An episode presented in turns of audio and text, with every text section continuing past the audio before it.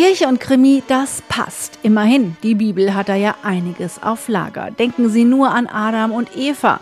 Zwar nur ein kleiner Mundraub, aber immerhin. Oder an Kain und Abel. Hier begann alles mit einem Mord. Genug Stoff also, um daraus eine lebendige Geschichte zu machen. Pfarrer Michael Güttgemann aus Angersbach hat sich für die Josefsgeschichte aus dem Alten Testament entschieden und die in den Vogelsberg verlegt. Im Original geht es um Habgier, ein Erbe und Geschwisterhass.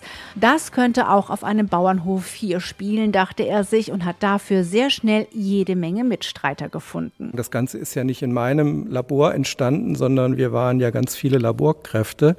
Wir waren äh, junge Leute, wir waren Menschen aus der Gemeinde, auch was mich als Pfarrer auch sehr gefreut hat, dass mal Menschen bei uns hat andocken lassen, die jetzt noch nicht so äh, im Gottesdienst aktiv waren. Der Altarraum wurde so zur Bühne, die Kirche war proppevoll. Wer hat hier wen entführt? Was für ein Motiv gibt es?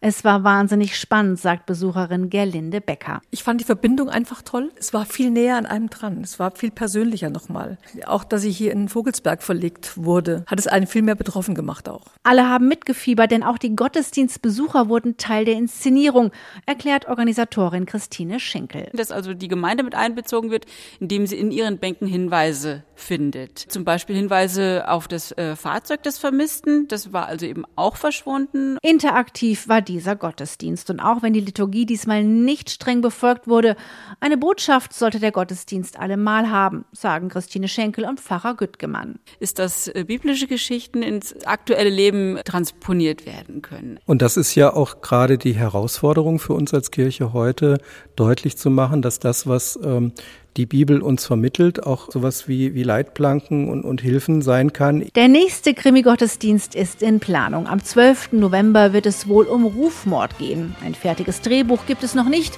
aber schon wieder viele Freiwillige, die die Kirche so mal ganz anders erlebbar machen wollen.